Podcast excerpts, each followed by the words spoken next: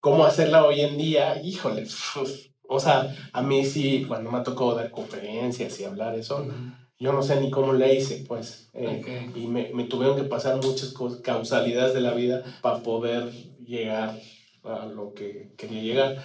Yo lo único que sí puedo decir en, el más estilo Jedi del asunto es, eh, pues sigue tu voz propia. O sea, eres la única que no te va a mentir.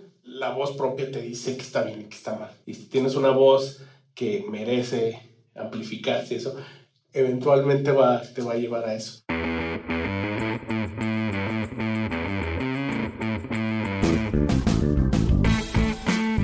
Hola a todos, bienvenidos a un episodio más de Dementes. Yo soy Diego Barrazas y en este podcast tengo conversaciones profundas, reales y prácticas con las personas que hacen y que no solamente dicen que van a hacer, que están constantemente retando el status quo y desafiando las reglas convencionales para hacer realidad todos sus proyectos.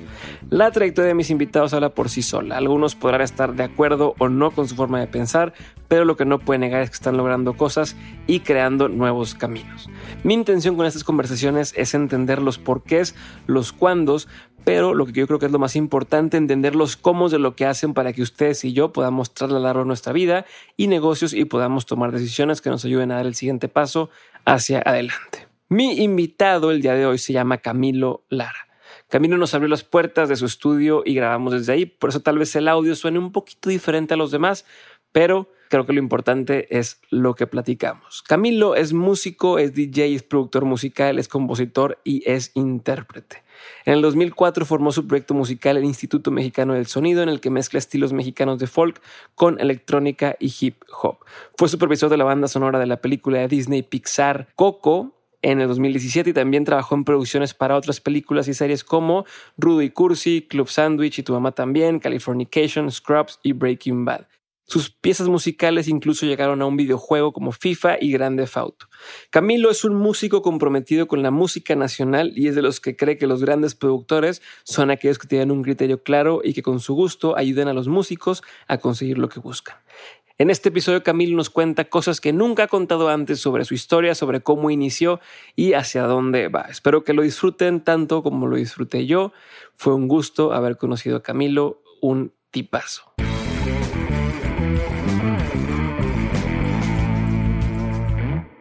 Camilo, bienvenido. Gracias por estar conmigo hoy aquí en Dementes. Ya sé que Súper honor, gusto. Ya sé que has tenido muchísimas entrevistas con muchísima gente así chingona, medios súper cabrones, pero pues para allá vamos. Esperemos que, no, bueno, que, esto... Hay cosas que no he terminado de escuchar en estas entrevistas que has tenido eh, y que son las que me gustaría indagar un poco más. No todas van por encimita en ciertos temas y yo lo que quiero entender, eh, si bien leí por ahí una de las notas que, que tu familia, pues bueno, obviamente tus hermanos son músicos, eh, carreras exitosas, eh, más grandes que tú. De hecho, este, Bon, bueno, la unción mucho más grande, este, bueno, 10 años más grande que tú. Sí. Pero que tú desde chico, lo que leí es que ya traías como la chispita y que incluso estabas más clavado con todo el tema de la música, ¿no? Quiero entender qué tanta influencia hubo de tu familia para que te dedicaras hoy a hacer lo que haces o cómo, cómo fuese descubrir de la música para ti? ¿Eras consciente de, de lo que estaban haciendo a lo mejor? De, oye, porque uno de chico a lo mejor no, no ves de, ah, pues sí, hermano está tocando, pero ahí está, no, no dimensionas lo que puede llegar a ser, ¿no? Entonces quisiera entender y partiendo de ahí, ¿cómo, cómo fue tu acercamiento inicial a todo el tema musical y por qué hasta mucho después lanzaste este proyecto de, de LIMS y todo lo demás, ¿no? Sí, eh, a la distancia creo que hay un montón de cosas que jugaron en mi, en mi niñez. Eh, soy zurdo, eh, soy disléxico severo. me ahogué con... Machín. sí, sí, machín. Me ahogué, me ahogué literal cuando tenía como cuatro años. Y me... Estuve un rato clínicamente muerto. Y el, yo creo que el... el bueno, lo, lo, que mis papás me dicen es que la, el, ese tiempo que pasé eh, me mató pedazos del cerebro que me hacen, que me hicieron disléxico. Entonces, antes de eso en teoría no debías... No... Debía ser un niño zurdo normal, pero me volví un niño zurdo ultra disléxico eh, que escribía de acá para acá y de abajo para arriba. eh, como espejo invertido. Y toda mi primaria fue eh, ser, pues ir a escuela especial donde tenías con gente muy rara que tenía trastornos muy raros. Em, y así crecí. O sea, fue un tema, no era como, ay, pues es que el niño, pero déjalo que sea normal. No, sí fue. No, no, era un niño, era un niño que, tenía que literal veía el mundo al revés. Y, lo, y, y, de hecho sigo, sigo siendo disléxico, mucho más controlado, pero hay cosas que en mis botones no están los presets, o sea, no, no sé cuál es la izquierda y cuál es la derecha, eh, muchas cosas, pero que luego le digo a la gente, me dice, ah, eres un payaso, y le digo, no, o sea, eh, eh, llevo muchos años trabajando en que no pase, pero por eso en tu teclado tienes siempre, o en el, primero que, que, tenías muchas marquitas de números y de... Sí, sí, sí, o sea, muchas cosas me las voy poniendo en la vida para poder salir adelante. Desde antes me ponía los tenis como de izquierda y derecha y tal, y nunca funcionó. Un tatuaje eh, así de izquierda y derecha. tal cual. Luego, la otra es mi, mi familia siempre fue muy liberal y muy... Eh, pues muy humanista, mis dos papás son abogados, eh, especialistas, doctores en derecho y más, más que abogados eh, litigantes, son abogados eh, investigadores. Siempre se dedicaron, y mi mamá es una experta de las muertas de Juárez, es probablemente de las personas que más expertise tienen en, en, ese tema en México.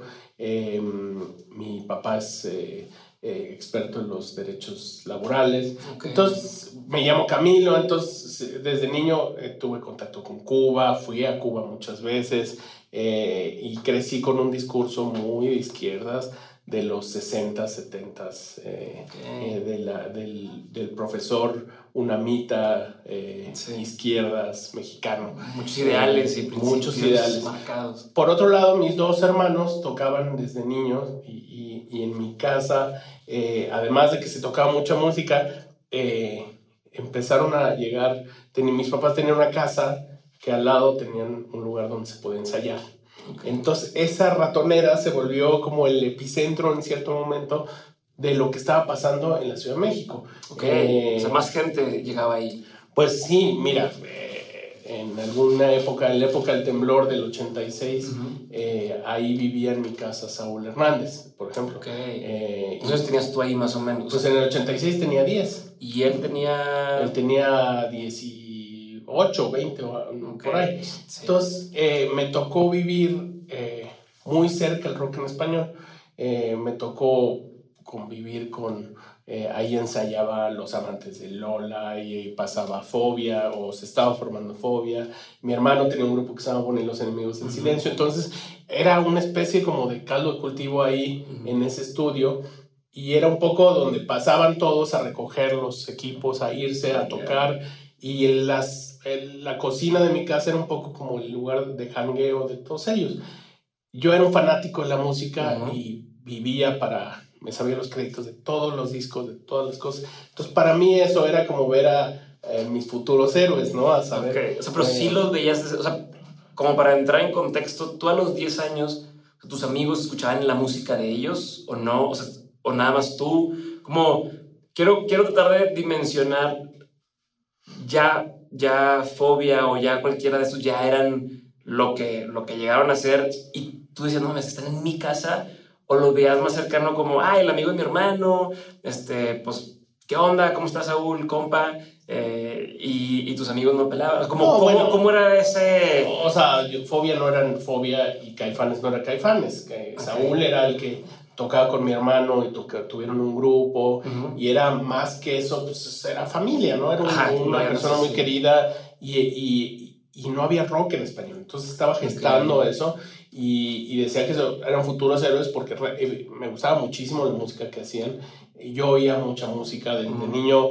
Em, eh, pues empecé a lo, lo, que más ahorraba para gastar pues eran en discos y, y, ya cuando estos empezaron a, a, ser firmados por eh, disqueras y eso eh, mi hobby era decirles qué hacer, con quién producir. Okay, porque tú sabías todo. Porque me sabía todo y la verdad tenía pláticas muy buenas. Todavía ahora me encuentro a gente que me dice, oye, tú estabas en, esa, en la cocina diciéndonos, eh, niño mandón, que tienes que trabajar con tal y producirlo con tal y mezclarlo en tal lugar. Y, así era, ¿no? Eh, para mí la música, encontré en la música como ese, esa zona de comodidad que era mitad familiar, mitad eh, mi vida, de, mi vida cultural. Ten en cuenta que en México no había internet, no llegaban revistas, no había canales de tele. Entonces, encontrar alguien como tú en ese mundo era increíble. Yo creo que era una experiencia pues era una odisea, ¿no? Sí. Y ser raro en ese momento, ser diferente, que te gustara Bauhaus y The Cure, todo eso, era, era difícil, ¿no? Porque pues era un mundo mucho más controlado. Porque, ¿Qué se escuchaba más o menos en esas épocas? O sea, que era lo, lo estándar. Pues eh, la verdad es que ni sé, o sea, después con los años pues eh, entendí que se oía a José José o, a Roberto Carlos, o a los pasteles verdes o cosas así, que después me gustaron, pero en ese momento eh, mi vida giraba a encontrar la gente rara que le gustara, los libros que yo leía, los, la música que yo escuchaba, y encontré en mi hermano como ese primer personaje que iba a salir y que iba a encontrar, a conectar con todos esos y me metía en la camioneta escondidas con, con mi hermano para ir a Roco de Clan, veíamos shows, conocía a muchos de mis artistas que me, enloquecían, eh, fui a mi primer concierto Radio Futura, escondido ahí en un... ¿Cómo fue eso? Sí, sí, pero ¿cómo fue? Recuérdame cómo, fue, cómo pasó eso. Porque no, te, no dejaban entrar, no había boletos, ¿no? Algo así. Bueno, era un concierto mítico que era Radio Futura y Soda Stereo en el, en el eh, eh, ahora el World Trade Center, que es el Hotel de México. Y era un concierto absolutamente inseguro, temblaba. Bueno, ese lugar era eh, peligrosísimo, ¿no? Y, y, evidentemente era un show para adultos. Yo tenía 11 años. y a mi hermano le pide a alguien del equipo Radio Futuro un amplificador. dice, ah, claro. Y le digo, por favor, déjame llevar. Yo voy contigo y me quedo ahí de las 3 de la tarde que lleves el amplificador a, a, ver el show. Entonces, ya lo convencí, fui con él y me quedé ahí en una esquina. Nadie te decía nada, Pasaron horas, no, pues la gente estaba trabajando y tal. Como que veían al niño ahí de Sí, y cuando abrieron puertas me quedé justo en la primera fila, inocente yo, y apenas entró la gente me aplastaron, me tuvieron que sacar y, y vi el concierto eh, pues de lado. Y ni lo vi porque pues era un enano y pero estuve en el concierto de Radio Futura, que es mi grupo favorito toda la vida. ¿Qué, eh, sentiste? Que, por cierto, también tocaba Soda Stereo, ¿no? imagínate, imagínate. ¿Qué sentiste? Eh, o sea, ¿qué, ¿qué, sentiste en esa primera vez? ¿Te imaginaste que un día estar tú ahí en esos escenarios? No, imagínate que después, eh, pues trabajé con, con, con Juan Perro. O sea, fue, fue increíble. O sea, ni en el más loco de mis sueños hubiera pensado que que eso pasaría. Lo que sí sabía es que al final, eh, desde ese momento, sabía que iba a trabajar en hacer música, en generar música, en... tenía muy claro que eso era lo que sabía hacer. Hacer, o hacer música, porque estuviste mucho tiempo en la parte, este, creo que fue A&R de, de EMI, o sea, estuviste como ejecutivo, pero ahí no hacías música. No, pero... Pero eso era parte de, o porque claro. escuché que, que, eso fue como, pues fue un empleo, pero tú querías hacer Bueno, era un empleo y la verdad es que ese empleo me daba dinero para comprar discos y seguir con mi gran vicio de consumir música.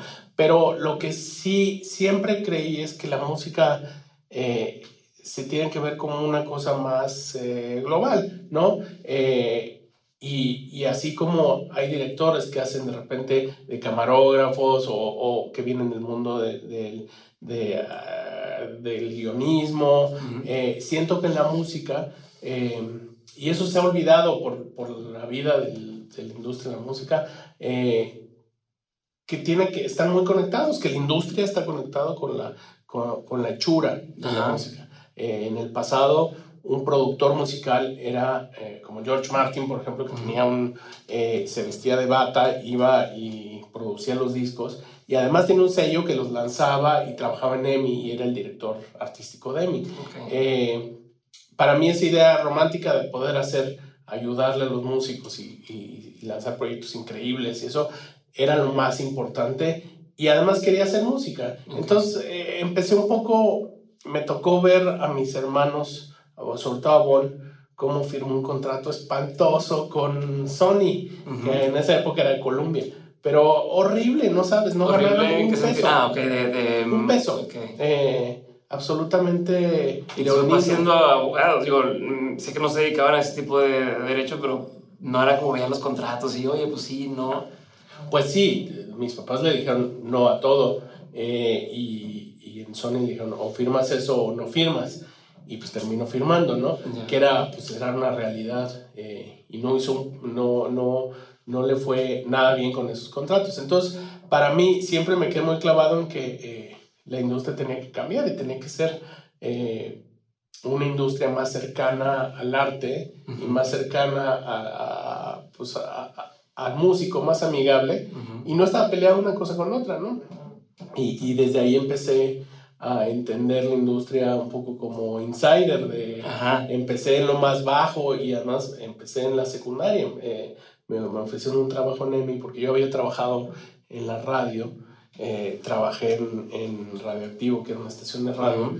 Em, ahí mi, mi, jefe había sido, eh, trabajaba para Alejandro González Iñárritu, para Martín Hernández, que era mi jefe directo. Eh, y, y, ahí estuve trabajando un tiempo y me ofrecieron como a los 14, 15 años y a los 16 me ofrecieron un trabajo en EMI, el más abajo de los trabajos. Pero igual ya estabas en EMI, o sea, ya estar ahí, me imagino que para muchos sería, incluso para gente que estaba en la universidad y que debe haber estudiado algo, decir, entrar a EMI, pues, pues un trabajo como de ensueño, ¿no? Como ahorita decir, oye, pues es que entré a Google, por decirte algo, ¿no? La gente que está en tema de tecnología. Me imagino que en ese entonces, para la gente que estaba interesada en la industria de la música, lograr pisar eh, una disquera gigantesca transnacional es decir, wow, o sea, ya, ya estoy haciéndola, ¿no? ¿Tú lo veías así? ¿O para ti sigues, porque no dejas de ser un niño? O sea, 14, 15 años eres un niño, no sé si dimensionabas lo que estaba pasando. Y de por otro te iba a preguntar, ¿cómo, cómo, cómo te dan chance de trabajar ahí siendo un bueno, Lo que pasa es que imagínate, hay una historia más loca y anterior a esa. A los 14 años, estoy trabajando de mesero en un restaurante en Tlalpan. Me pagaban 50 pesos y con 55 pesos compraba un CD. Entonces, eh, ganaba eso, hacía muy bien una mesa para que me diera un poquito más de propina y me dan 50 y ganaba 60 pesos. Entonces iba, le ponía 55 eh, y ahorraba 5 pesos para la gasolina. Así estuve un año, de los 13, 14, eh, y y en una de esas era un restaurante cualquiera en la Ciudad de México, imagínate, 30 eh, millones de personas, un restaurante del centro de Tlalpan, que es ni siquiera una zona como relevante. Pero bueno, en un restaurante llega un tipo y, empieza a oír la música y dice, oye, qué buena música estás poniendo. Ah, y le digo, claro, pues me encanta, tengo muchos discos, tal, y le platico. Me dice, ah, yo llevo una semana eh, con una estación de radio nueva y pues quiero invitarte a que vayas a, a verla, pásate mañana. Y evidentemente fui, eh, llevé mis discos y me contrató. Y fui eh, programador de Radioactivo al inicio y producía a Martín Hernández. entonces, en cierta forma, mi adicción me ayudó a poder Sí, o sea, estaba en el inicio. Y sí, era un niño loco aventado que, que ahorita digo, puta, qué niño tan impertinente. Pero pues así, de la nada, logré llegar eh, periféricamente a donde quería llegar. Qué cabrón. Eh, qué cabrón. Porque, porque aparte de lo que querías. O sea, no era como, ay, pues tuve un trabajo en otra cosa. Tú estabas buscando eso y se te atravesó este tipo y te preguntó y dijiste que yo soy aquí el mero mero para explicarte y pum Claro, y, y, la, y la otra es, bueno, entré a EMI de lo más bajo de lo bajo, eh, en un puesto realmente bajo, ¿no? Que vas y le, le tienes que dar los sencillos de, de, música en inglés a los programadores de radio, te tratan pésimo, te esperas horas, ah, ya no, yo creo que ya ni existe ese puesto.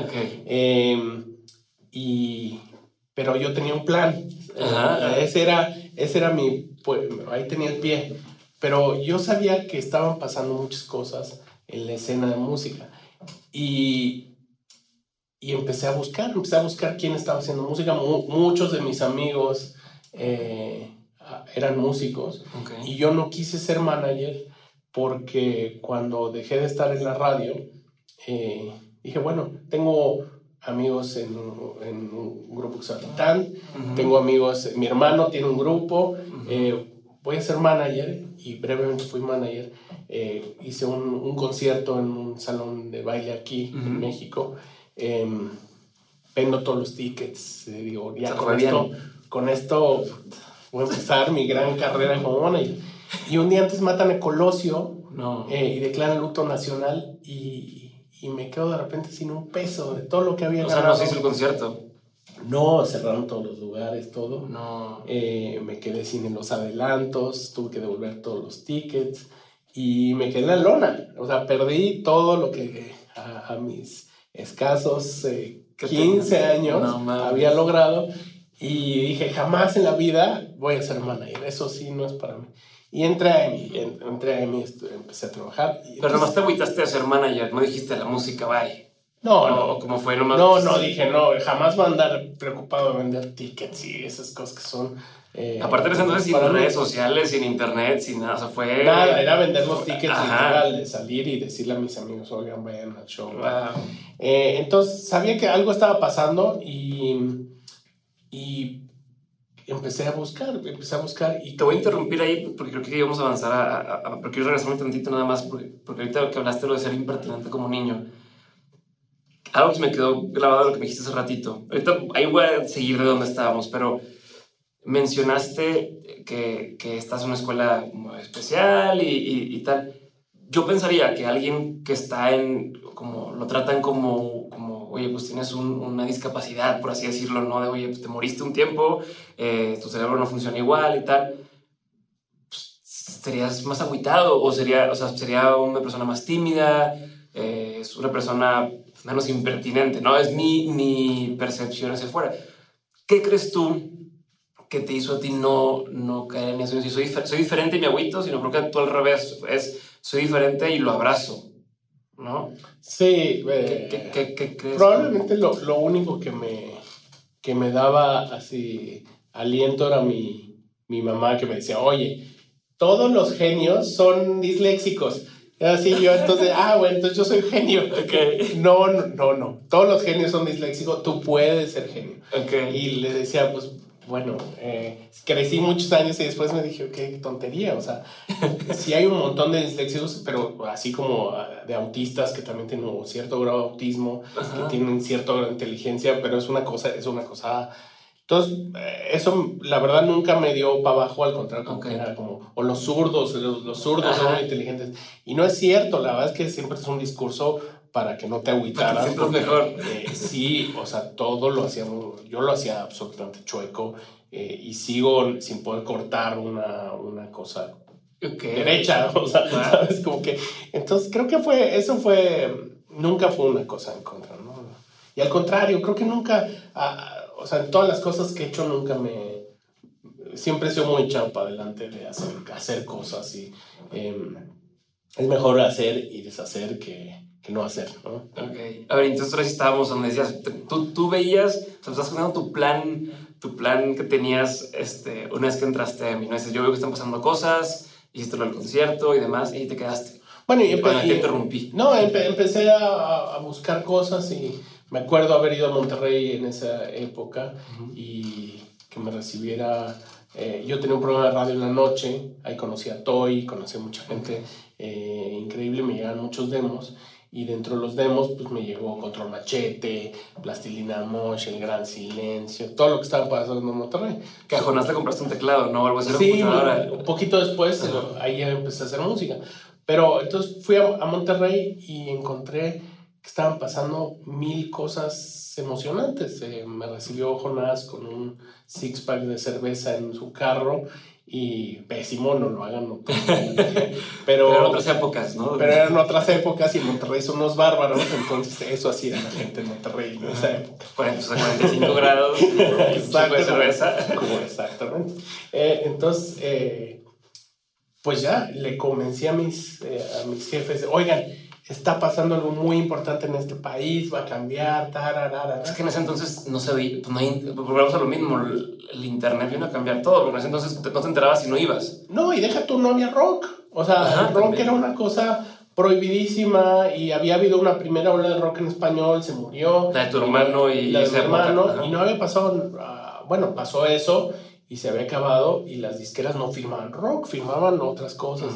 Había, era muy incipiente la escena. Entonces, eh, convencí a mis jefes eh, de poder firmar a, a Plastilina Mosh y luego al Gran Silencio. Y en, en, en, de repente eh, me vi ahí como director artístico y, y, ya, me creyeron la historia y me volví director artístico, empecé a firmar cosas y, y, así empezó mi carrera. Pues fui subiendo dentro de una disquera eh, y al mismo tiempo le compré una computadora a Jonás y empecé a aprender a hacer música. Que, Porque hasta ese momento no habías hecho música. Sí, sí, sí había hecho música, pero no había, no, no, cuando le compro la computadora a Jonás, descubro que puedo grabar música y hacer mis ideas, porque mucho lo que me gustaba hacer era con sintetizadores y con cosas, y samplear y utilizar pues, lo que hago hoy en día, tal cual. Eh, pero con la computadora logro samplear y hacer todo lo que tenía eh, muy pensado hacer, y ahí empiezo a hacer cosas. Entonces empiezo a trabajar de día y en la noche a darle al estudio toda la noche. ¿no? A ver, ahí ahorita mencionaste de, pues me creí director creativo y me la creyeron, ¿no? Esto te pregunto porque ya es que está esta cosa que le llaman eh, el síndrome del impostor. Sí, sí, sí, sí, Que y mucha gente se, no se anima a, a aventarse a hacer cosas porque es que no sé si soy tan bueno, no sé si soy listo, no sé si estoy preparado para el puesto y demás. Aquí, pues más o menos fue, pues no, yo les dije, o sea, yo hice como que era esto y, y, y fue, ¿qué tanto crees tú? Digo, me queda claro que sabías muchísimo de, de música, pero no es lo mismo a la hora de, de, saber de música a dirigir a alguien de forma artística. ¿Qué tanto juega el, el, el expertise y qué tanto juega él? Güey, pues yo me aviento y lo voy a hacer, ¿no? Como, pues, como quiero entender ahí que... Sí, qué, qué, no, es muy, es muy, buena pregunta porque en realidad eh, alguien que ha visto muchas películas podría ser cineasta Mm, no estoy seguro, ¿sabes? Eh, pero creo que eh, yo he llegado a la conclusión con muchos, eh, muchos años me tomó pensar quién era en esta vida, porque esto del impostor, uh -huh. yo soy un impostor, o sea, en realidad el, el, la forma y, y, además siempre he sido considerado un impostor porque nunca me han dicho músico, siempre me han dicho DJ, yo no soy un DJ, o sea, estoy en un limbo ahí extraño. Pero siempre me he dado cuenta que mis músicos favoritos no son músicos, son okay. eh, entes creativos, son personas que, que, que, en cierta manera llevan su creatividad a muchos eh, géneros, a muchas cosas, sin que necesariamente sean eh, grandes músicos. Okay. Eh, en el caso de Malcolm McLaren, el, eh, gran, eh, pues desde entrepreneur, artista, eh, generador de proyectos, desde okay. Bow Wow Wow, los Sex Pistols, etcétera, hasta The Clash, que tampoco son buenos músicos, pero son increíbles eh, generadores de una, una, idea mayor. Movimiento. entonces, creo que mm, eso, eso ha sido mi meta, ¿no? Tratar de, de ser un un tándem de cosas. No necesariamente ser eh, el mejor músico, que ya no lo fui porque no practiqué suficiente, eh, pero ser un tipo que, que, que el, el, las ideas, que, que, un generador de ideas que se puedan traducir en distintas formas. Okay. Entonces, en cierta forma, eh, estoy de acuerdo, no, tal vez no ver muchas películas no te hace ser el director, pero tal vez si entiendes todo el, el, el mecanismo para poder hacer una película, puedas llegar a hacer una película. Nada más te falta la idea correcta. Pero, okay. eh, y eso, eso creo que a lo largo de mi carrera pues, fue lo que terminé haciendo, ¿no? Y es lo que hago hoy en día. Porque hasta cierto punto dicen que, que hay que unir los puntos, ¿no? Pero igual, entre más puntos tienes para poder unir, eh, más fácil a poder llegar a generar una idea. O sea, en tu caso, pues, tienes muchísimas, muchísimos recursos, muchísimos... Eh, conoces desde música muy vieja, eh, lo que está por pegar, trabajas con los artistas que están ahorita en el, momento, pero está, entonces, ¿tú crees que, que el, el, estar como, como, como un poquito en todo te ayuda a hacer mejor tu trabajo? O sea, hablo sobre el ser generalista o ser especialista, que ahorita mencionabas un poquito el conocer todo, conocer toda la... No soy muy fan del generalismo, okay. en general. Me, creo que entre más puntual sea la cosa, uh -huh más universal vas a ser. O sea, entre más encuentres una voz propia, entre más encuentres el, eh, tu raíz, tu espina dorsal, más eh, posibilidades tienes de que eso se traduzca en conexión con otras cosas. O sea, a, través de una... De, eh, siento, siento que, la, que la empatía, que el gusto, que todas estas cosas son rizomáticas. Pero... Sí, un pendejo, ¿qué significa rizomático? Rizomático quiere decir que estos comunica con una cosa y este comunica con otras dos y estos dos con otros cuatro y otros cuatro con otros 16 y así se va haciendo, eh, pero son círculos, ¿no? Van pasando en base a una sola cosa. Y creo que entre más claro tengas esa cosa, más posibilidades tienes de ser. Por eso creo mucho en los localismos, en de dónde eres, qué comes, eh, y entre más conocimiento sepas de, de eso, más posibilidades tienes de hablar de eso y de ser más propio o único en vez de estar hablando de, de Noruega, del salmón, cuando en realidad ni has ido a Noruega ni has comido tanto salmón como noruego. Eh, creo mucho en eso, creo que eso es la posibilidad que te da eh, tener ideas propias. Y, lo, y, la verdad me gustan todas las, las historias que hablan de, de, la denominación de origen, de quiénes somos, de dónde venimos. Eh, esas son las historias que me interesan, que se hablan en primera persona. En línea con eso te he escuchado también decir el tema de escuchar tu voz. Digo, de, encontrar tu voz, encontrar esta esencia que de la que estás hablando ahorita. ¿Cómo se le hace, güey? Porque siento que es de lo más difícil. Eh, es más fácil decir, ah, mira, quiero emular lo que hace tal, o copiar lo que hace tal, o incluso pues, en, en, las empresas y demás, ¿no? Es, oye, pues vamos, esta empresa en Estados Unidos está padre, vamos a hacer la versión de nosotros ¿cómo, cómo le hace, ya sea un artista o cualquier persona, para encontrar esa voz que tendría que pasar? Creo que hay, hay, o sea, hay dos formas de abordar el, la apropiación, ¿no? Pensar que el mundo es una paleta de, de herramientas. Y, y, creo que eso es lo, lo, lo, interesante de encontrar, que hoy en día, y más ahora, de que tener todos los recursos de poder encontrar, todas las referencias que puedas tener, eh, todos los estilos, todos los softwares para poderlo hacer. Entonces, creo que todo eso eh, luego se confunde que eso es, eso es lo que te, te hace, cuando en realidad debe ser tu plataforma para empezar. Eh, para mí, los softwares y todas esas cosas que de repente dicen, no, es que yo estoy haciendo mis beats en tal, o estoy grabando mi tal en tal. Eso es, yo creo que eso es el, lenguaje, es el canvas. Pero creo que la, la, idea propia, pues tiene que ser esta cosa que tienes. Eh, ¿qué, ¿qué, quieres decir? ¿Cómo lo vas a decir? ¿Y a quién se lo vas a contar? No son las tres cosas básicas que tienes que preguntar cuando estás haciendo un ejercicio colectivo, ¿no? Eh, un ejercicio de comunicación. Eh, y a partir de eso, pues tienes que, yo, o por lo menos en mi caso, he, tratado de encontrar cosas que me hablen a mí. Y si conectan conmigo y digo, bueno, esto es lo que yo asumo, que es lo que me gusta y llegué a esta conclusión, eh, supongo que habrá alguien más afuera que, también. que, te, que conecte con eso. Y, y ese le puede decir otros dos y otros dos y otros dos y otros dos. Entonces, esta cosa rizomática que te digo es un, son actos de fe, de que, ah, uno cree en ti, luego cree en otro, tal, tal, tal.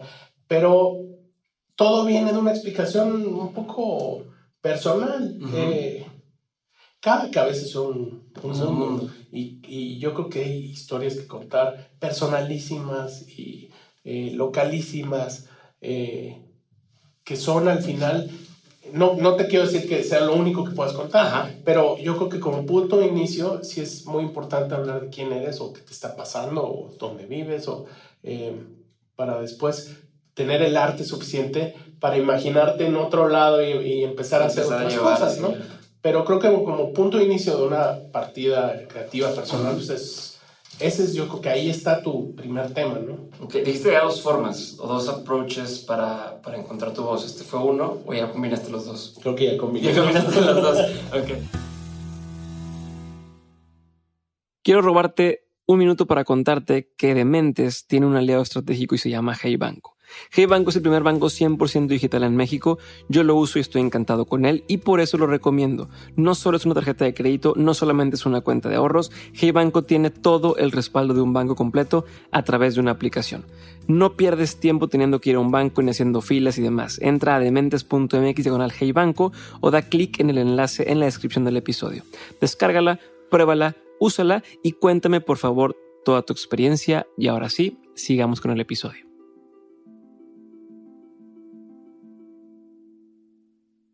Algo que hice también, que te escuché decir hace dos años, fue la, la, conversación esta que tuviste, creo, es que México está en la época de oro de la creatividad. Creo que va en línea con estamos hablando, como, pues es eso, estamos en los mejores momentos para la creatividad en México, este, están pasando cosas chingonas. ¿Crees que todavía eso es, es, es verdad? ¿Y qué tiene que hacer alguien que tiene un proyecto creativo para despegar hoy en día, que en teoría es un momento ideal para eso. Eh, sí, bueno, yo creo que tu podcast es el buen ejemplo de, eso, ¿no? ¿Cuántos, ¿Cuántos episodios llevas entrevistando a gente súper chingona, súper... Eh, que digo, no, o sea, como tú, ojalá esté al nivel del resto de los que has entrevistado. Gente súper chingona y yo así. exacto, sí. Sí, pero lo que, lo que voy es, creo que a pesar de, yo diría, México vive su etapa de oro a pesar de México. Eh, que siempre creo que es un. Es como los que corren y se ponen, eh, pues, esos masacotes que pesan 10 kilos para correr, que cuando se los quitan corren rapidísimo. Eh, eso es México, ¿no? En México es esa cosa que te, te centra muy, mucho, pero también te paraliza. Y si sabes zafarte de ese grillete, pues la haces y la, la, o por lo menos tienes un shot. Em, ¿Cómo hacerla hoy en día? Híjole, o sea, a mí sí, las, cuando me ha tocado dar conferencias y hablar eso, yo no sé ni cómo le hice, pues. Eh, y me, me, tuvieron que pasar muchas causalidades de la vida para poder llegar a lo que quería llegar. Eh, es, está difícil. Yo lo único que sí puedo decir en, el más estilo Jedi del asunto es, eh, pues sigue tu voz propia. O sea, es la única que no te va a mentir. La voz propia te dice, te dice que está bien y que está mal. Eh, y, si tú, y si tienes una voz que merece amplificarse, eso, eventualmente va, te va a llevar a eso. El resto, puta, pues es aprender mucho, es utilizar todas esas cosas que, te digo que son... Eh, el Canvas. Eh, sí, es el Canvas, es aprender mucho de utilizar los programas, conocer gente, leer, ver tutoriales, leer libros y ver un montón de películas. O sea, si entre más películas ves, más chance vas a entender por qué un director tiene un cierto lado editorial, por o libros o discos, hablo en cultura en general, pero creo que eso te da un poco de herramientas para, pero no te da lo que la salsa secreta, ¿no? Eso es. Ok, a ver, quiero que empecemos a hablar así un poquito de, de LIMS. Este, quiero empezar con una duda muy puntual que tengo y es, ¿por qué? O sea, la impresión que me dio con lo que estuve viendo que, que, que platicabas y más y lo que estuve encontrando es que tienes mucho, muchos conciertos fuera o como que empezó, empezó a tocar fuera de México y poco a poco se fue adoptando también en México. ¿Por qué crees que sucede eso? Es por lo mismo que hablabas de, estos pesas que en México este, es difícil empezar en México y cuando lo logras tal, o, o sea, ¿por qué empezaron fuera y luego se hizo por acá, reciben mejor la música allá? ¿Qué opinas de eso? Y, incluso yo sé que ahorita con cassette, por ejemplo, están en muchísimas películas eh, o, productos mexicanos y, demás, pero pues uno relevante fue Coco en su momento, de, no mames, ¿cómo, o sea, ¿cómo llegó contigo el director? Dijo, tú y ayúdame todo el proceso, seis años está trabajando. ¿Por qué crees que se sucede eso y, te sucedió casualidad? ¿Lo buscaste? ¿Fue adrede? ¿No? Como que cuéntame un poquito de, todo eso y, tu, tu, tu, perspectiva, tu postura ante, ante cómo se dio todo con el IMSS. Sí. Eh, bueno. Si la estoy cagando, dime. No, no, no, no. Eh, hay, hay, algunas cosas que pasaron un poco a propósito y otras no. El, yo no tenía planeado sacar mi música y la estaba haciendo por seguir mi instinto de hacer música. Y, y una disquera en España publicó mi, mi música, ¿no? ¿Cómo fue eso? Eh, ¿Cómo llegaste a la disquera? Es una historia súper boba porque me mandé el, el, CD y yo les había hecho un remix y les había gustado. Me dijeron, oye, pues enséñanos qué estás haciendo. Pero, pero ¿cómo dieron contigo? O sea, ¿cómo, cómo fue el primer contacto?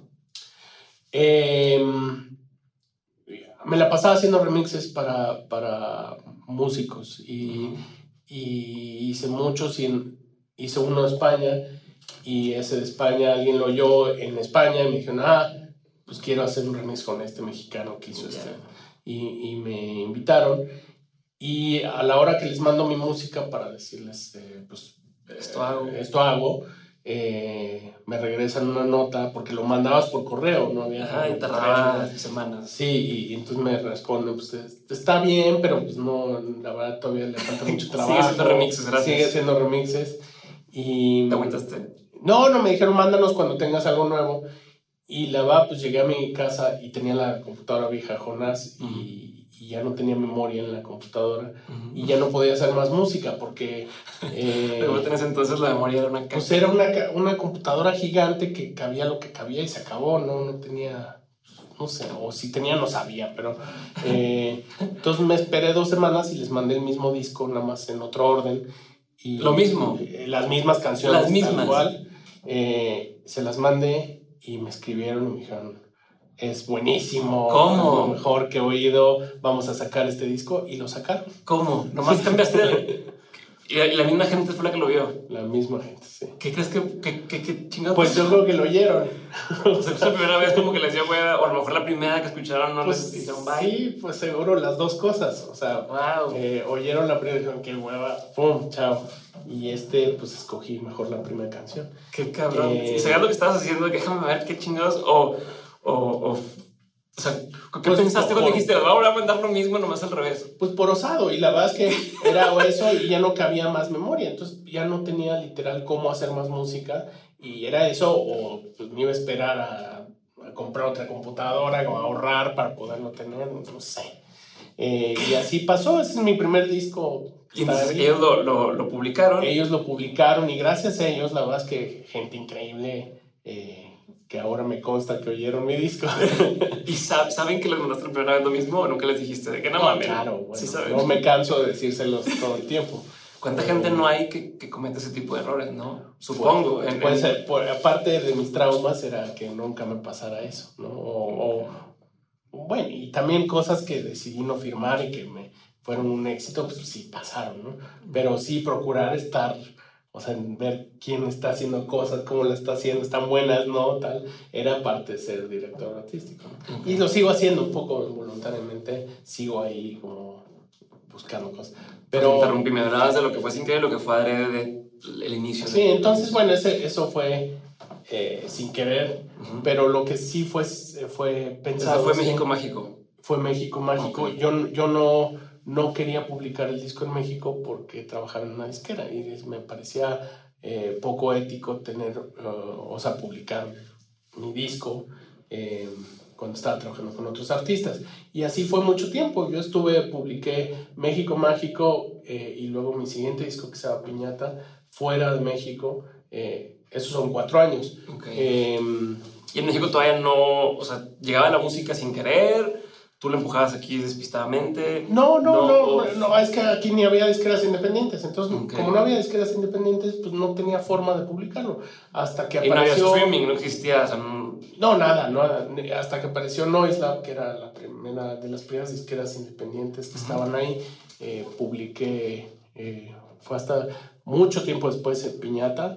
Em, y ahí ya empecé a publicar, pero ya había publicado mi disco, ya había salido en España, ya había salido en Inglaterra, ya había salido en, Estados Unidos. Eh, y fuera de México tuvo una vida enorme. Y entonces me, me, llamaban para tocar, y empecé a tocar, y empecé a salir, y, y así empecé a girar y girar y a girar, y sigo en esas. Más Y, y, y, te descubrieron así para Coco, por eso, porque estabas allá o en Estados Unidos y demás, fue que te, te ubicaron. So, ¿Cómo crees tú que Pues el, la historia con, Coco es el director eh, dice, voy a hacer una historia sobre México, no sé qué voy a hacer. Eh, y lo primero que hace antes de empezar el guion, nada, googlea eh, música mexicana moderna. Y le sale un grupo que es del Bronx, que no es mexicano. Lo oye y dice, esto está horrible, no me gusta. Y, pero yo estaba bajito en su búsqueda y fui la segunda. Entonces lo oyó y le encantó. Entonces empezó a escribir el guion, oyendo mi música, mis discos en, en repeat. Eh, un año después me busca y me pone en Facebook de, te va a sonar un poco loco, pero soy el director de, de mm, Monster Inc. y de eh, Toy Story y pues quiero conocerte. Y, y me volaron a, me vuelan a, a Pixar. Ese día hay un, una fuga de gas en, en, toda esa zona en, cerca de San Francisco y evacuan toda la zona. Y, llego al aeropuerto, aterrizo. Primera llamada que recibo es Moni Mark que me dice, se murió eh, Adam de los Beastie Boys. No, ¿cómo? Sí, bajoneadísimo. Y segunda llamada es, eh, evacuaron toda esta zona, no va a haber junta, eh, ya te cambiamos el vuelo, pues nada más regrésate a la sala y regrésate a México. Ah, en ese mismo te regresaste. Digo, ¿cómo? O sea, hoy sí no fue mi día. No, valiendo eh, Tristísimo, me va a la sala. Yo era amigo eh, de Adam y pues ya dije, bueno, pues ya fue, ya fue.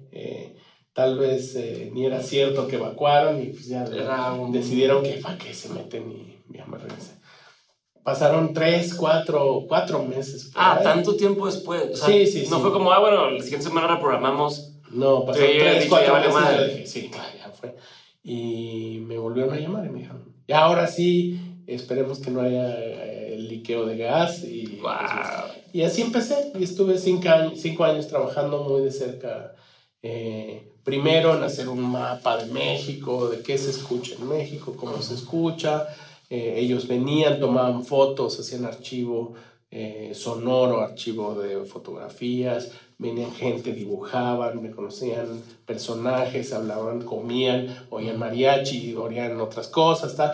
Entonces era un, eran viajes eh, para empaparte la cultura. Tienes un chingo de responsabilidad hasta cierto punto de decir cómo, o sea, si tú la riegas y les pones algo que no es mexicano, tú, tú fuiste responsable. Bueno, bueno, en realidad hay mucha gente en un, en un proyecto así, hay mucha, muchos asesores, em, eh, son muy cuidadosos en entender la cultura. Y lo, lo que sí hablé con Lee, el director, fue que mi única cosa es que no me gustaría trabajar en una película turística de México. Me encantaba Walt Disney, me encantan las películas, pero en todas las películas salíamos con sombrero, nos comíamos y éramos ratones y este, estábamos eh, el, en la plaza de toros afuera viendo los toros. Entonces, eso yo era como, esa es la idea eh, de, un, de un cartoon eh, del mexicano, y la verdad, pues ni era mexicano. Entonces, esa fue la primera discusión, la primera como planteamiento, y Lee estaba de acuerdo, decía, pues tienen que, como que llegamos a esta primera idea que, la, que oliera México, que la música oliera México. Y, y, a partir de ahí se empezó un desarrollo muy profundo eh, que no pensarías que es para una película de hora y media, pensarías que es para una vida completa, eh, con canciones, temas, investigaciones, qué es una música, qué es otra, cosas que yo luego ni sabía o no sabía, no estaba tan atento de, de distintos instrumentos, de cómo funcionaban etcétera, ¿no? Eh, fue una cosa Igual te sirvió, te sirvió bien cabrón para lo que haces después, ¿no? Supongo que, que como esa experiencia de trabajar con estos profesionales, que, que eso te quería preguntar, ¿qué tan profesional? ¿Qué te imaginabas tú y cuál fue la realidad? No, no se imagina, oye, pues vienen Hollywood, este, Pixar, de ser expertos en todo. No sé si sí fue así. O, o, o terminé como, no, están igual que yo, y estamos todos averiguando y estamos sobre la marcha. O sea, yo creo que eh, eh, era gente increíblemente interesante e increíblemente inteligente. Eh, y lo que fue increíble fue descubrir a la... Yo creo que lo que hicieron fue una Polaroid del país. eh, en ese momento, ¿no? Una Polaroid que el doblaje pues fue desde la gente eh, increíble que lo hicieron aquí, que eso fue otro proyecto, eh, pero sí se retrató los músicos que tocaron. No te digo que son los mejores, pero sí eran los que están viviendo en nuestros tiempos y que están haciendo cosas y que son relevantes. Y entonces em, siento que hubo, hubo muchas cosas que, que retrató que Coco fue importantísimo. Y la otra fue el día que terminamos de grabar eh, Troncano. Eh, la última, el último día de grabación. Entonces, Coco se volvió una carta de amor a México. en lugar de estar oyendo de el muro y de que somos ladrones y que vamos a, invadir un país, eh, a comernos, a acostarnos con sus mujeres, así como risitos de oro a lo bestia, eh, pues era una carta de amor donde lo más bonito de México era su gente, sus valores, su comida, sus colores. Eh, pues tomó otra dimensión. Coco se volvió, yo creo que, eh, una gran respuesta a nuestros tiempos. Quiero pasar a la sección de preguntas concretas porque ya sé que nos queda poquito tiempo. Pero antes que otra pregunta más. ¿Qué sigue con el IMSS o qué proyectos vienen? ¿Qué te eh, emociona ahorita de lo que, de lo que estás trabajando? Pues sí, de, de todos estos años eh, sigo pues, trabajando mucho en, en, música de películas, en música de series. Em, y sigo publicando música, ¿no? En los últimos dos años eh, empecé a hacer un disco que se llama Distrito Federal, que era esta, esta especie de...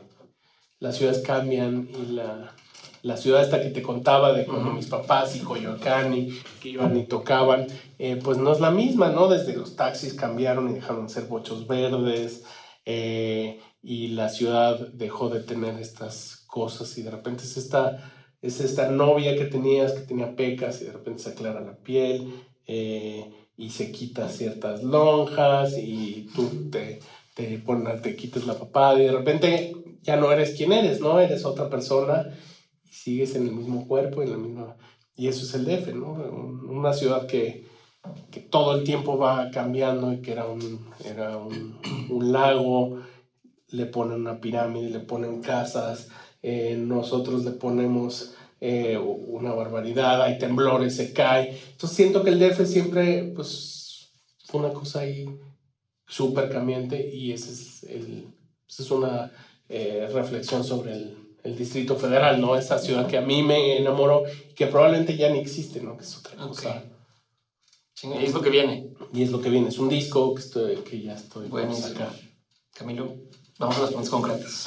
La pregunta es concreta, la respuesta no tiene que serlo. Me respondes y brinco, me respondes y brinco, ¿va? Súper. Pregunta número uno, ¿cuál ha sido el peor consejo que te han dado que has escuchado? El peor consejo que me han dado y que he escuchado es no lo hagas sin duda. Siempre hazlo, siempre, siempre, páselo, sobre todo, siempre, siempre hazlo. ¿Cuál ha sido el mejor consejo que te han dado?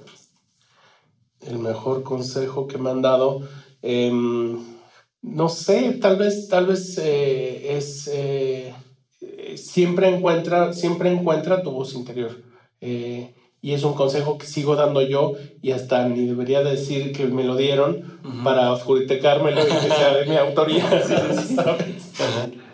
Pero siempre escucha tu voz interior, eso es para mí lo más importante. Buenísimo. Y siguiendo la línea de consejos, ¿qué es algo que tú antes, ya sea como estabas en EMI o incluso mucho, que, que tú aconsejabas, que crees que era una buena idea y con el tiempo has dejado de pensar así o que dices, no, ya no aconsejaría eso? Eh, siempre decía que, que, no había que estudiar. Y yo fui, dejé de ir a, entré a las tres hispánicas y dejé de ir a la semana. Y me parecía como, ¿para qué estudio si puedo hacerlo? Y la verdad es que con los años me he dado cuenta que sí estudiar, sí enaltece una cosa y te lleva a otro nivel. Eh, y lamento mucho que yo ya, ya no pude, ya ese tren se fue para mí eh, y tal vez puedo ser mucho más eh, brillante en lo que hice por, por estudiar. Sí, estudien, muchachos, y no hagan drogas. ¿Qué opinión tienes que poca gente comparte contigo? Una opinión no popular que tengas. Eh, Pues mira, yo creo que en estas épocas tan, tan polarizantes, son tipo que creen en la izquierda, que creen la, en la eh, que cree en que el mundo tiene que ser más social y siento que hoy en día es, eh, sobre todo con estas cosas tan, tan abrasivas de discusiones, siento que no, no, está nada bien visto. Yo sigo creyendo en mis valores están en la izquierda, en, en que haya igualdad y que haya muchas cosas sociales. tal parecería que el mundo no está girando para ese lado. Buenísimo. ¿Mejor compra con 100 dólares o menos? Mejor compra con 100 dólares o menos. Eh, sí, un, uno de los sintetizadores que tengo por aquí, un Moog, eh, nunca pensé que costara eso. Buenísimo. Eh, ¿Qué es algo que la gente no sabe de ti y que si supiera le sorprendería? Bueno, ya te conté que me ahogué. Eso, o sea, nunca lo, creo que nunca lo he contado y me parece que es un buen dato. Eh, bueno, es un dato raro para mí, me, es, eso, ¿Qué te da mucha curiosidad hoy en día? Eh, me sigue dando toda la curiosidad del mundo la juventud. Y lo digo como un tercero porque siento que sigue siendo igual de emocionante que como siempre ha sido, ¿no? Y siempre es impredecible. Eh, y ahí está, ahí está, ahí está, ahí está el fuego, ¿no? Ok. ¿Tienes, ¿Tienes rutinas diarias, cosas que, que dices, oye, todos los días hago esto o no pasa un día sin que haya hecho tal cosa en cualquiera de tus ámbitos? Sí, eh, eh, todos los días leer el periódico, eh, levantarse a 6 de la mañana y estar aquí en 9 o estar en donde tenga que estar antes de las 9. Ok, buenísimo. ¿Qué es algo que empezó mal? Dijiste, no, ya valió y que al final fue algo positivo, algo bueno. No se puede al revés. A ver, a ver. no, no. Ver. eh, increíble, se fue volviendo horrible. Y ya valió madre todo. Eh, no, no, eh, supongo que, supongo que mi, mi, música siempre, siempre a lo largo de los años, y yo creo que hasta Coco, eh, pues siempre fue una cosa que no te creía nadie, que eh, te digo que ni te consideraban dentro del gremio de los músicos, ni, y de repente, ¡pum! Eh, ya no eres ese güey que era el que, el que no sabía tocar, el que tocaba feo, el que... Y ya creo que con, con Coco eh, finalmente le puedo decir a mi mamá así, mira, lo que estoy haciendo sí tiene sentido, porque pues mis hermanos tocaban guitarra. ¿Cómo le explico a mi mamá que yo sampleo y que corto pedazos y que eh, que hago cosas que están en el borde de la ilegalidad de, de derechos de autor eh, y, que, y que ni siquiera, y que es música electrónica, que no está generada. O sea, muchas cosas que una mamá como que dice, ah, pues no tocas la guitarra o no tocas tan bien, pues tampoco va a ser una carrera de eso. ¿sabes? Nunca te decían así de que, ¿por qué no mejor agarra la guitarra como tu hermano? Sí, Nunca sí, te decían. Siempre me digo, no, ¿por, qué no? te dedicas a otra cosa directamente. ¿no? Ya sé. Este, ¿cómo, ¿Cómo le haces? ¿Estás todo el tiempo en chinga? ¿Cómo le haces para recargar pilas? Eh, no, o sea, soy autogenerador de pila. El, el, para mí no es estar en chinga, o sea, lo que hago me, me llena tanto que quiero seguirlo haciendo hasta que me muera y, y después. Eh, la vida es muy corta para parar, ¿sabes? Y la, me gustan las vacaciones, pero me gusta trabajar. Okay. Y me gusta generar y tengo un motor ahí. Porque lo que hago me gusta, no, no, no es que estoy así de actuario sellando cosas y, y, y odio sellar cosas, ¿no? Película, documental, libro o algo que haya marcado una antes y después en tu vida. Puede ser más de una. El, el guardián entre el centeno de, de Salinger. Buenísimo. Eh, y probablemente seguir a Pinchon como, como eh, escritor, eh, como personaje que nadie conoce, que es increíblemente misterioso y complejo y entender sus novelas. Pinchon se llama. Thomas Pinchon. Thomas, nunca lo había escuchado. Lo voy a Brutal. Lo voy a echar. Brutal. Perfecto. Última pregunta, estimado Camilo. Estamos a todos los invitados aquí en el podcast y es de todo lo que has aprendido, más bien de todo lo que has vivido en tu vida, en lo personal, laboral, proyectos, viajes y demás, Supongo que has aprendido muchísimas cosas. Si tuvieras que quedarte con solamente tres aprendizajes que quisieras tener siempre presentes, ¿qué serían? Eh, una, que nada es para siempre, que hay que estar y que el cambio es lo más importante. Eh, entender el cambio como un proceso, un proceso, no es, no es el fin ni el principio, es un proceso continuo. Eh, dos, siempre hacer cosas y siempre estar, eh, estar generando cosas que, en las que uno cree. Y tres, ser metódico. Para mí, en los oficios, y cuando haces eh, cosas que requieren, eh, que requieren tu talento como ser humano, creo que lo más importante es perfeccionarlos.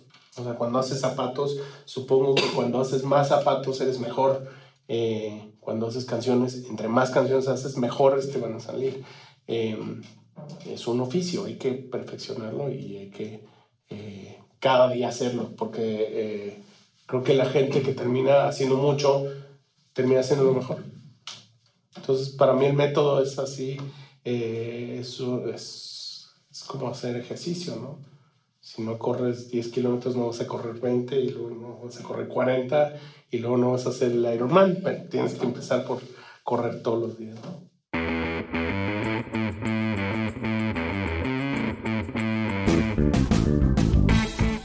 Gracias por haber escuchado este episodio con Camilo Lara. Espero que lo hayas disfrutado tanto como lo hice yo. Y si te gustó y quieres seguir en contacto con nosotros o quieres seguir aprendiendo de lo que estamos haciendo, te invito a que entres a nuestra comunidad en Patreon llamada Insider.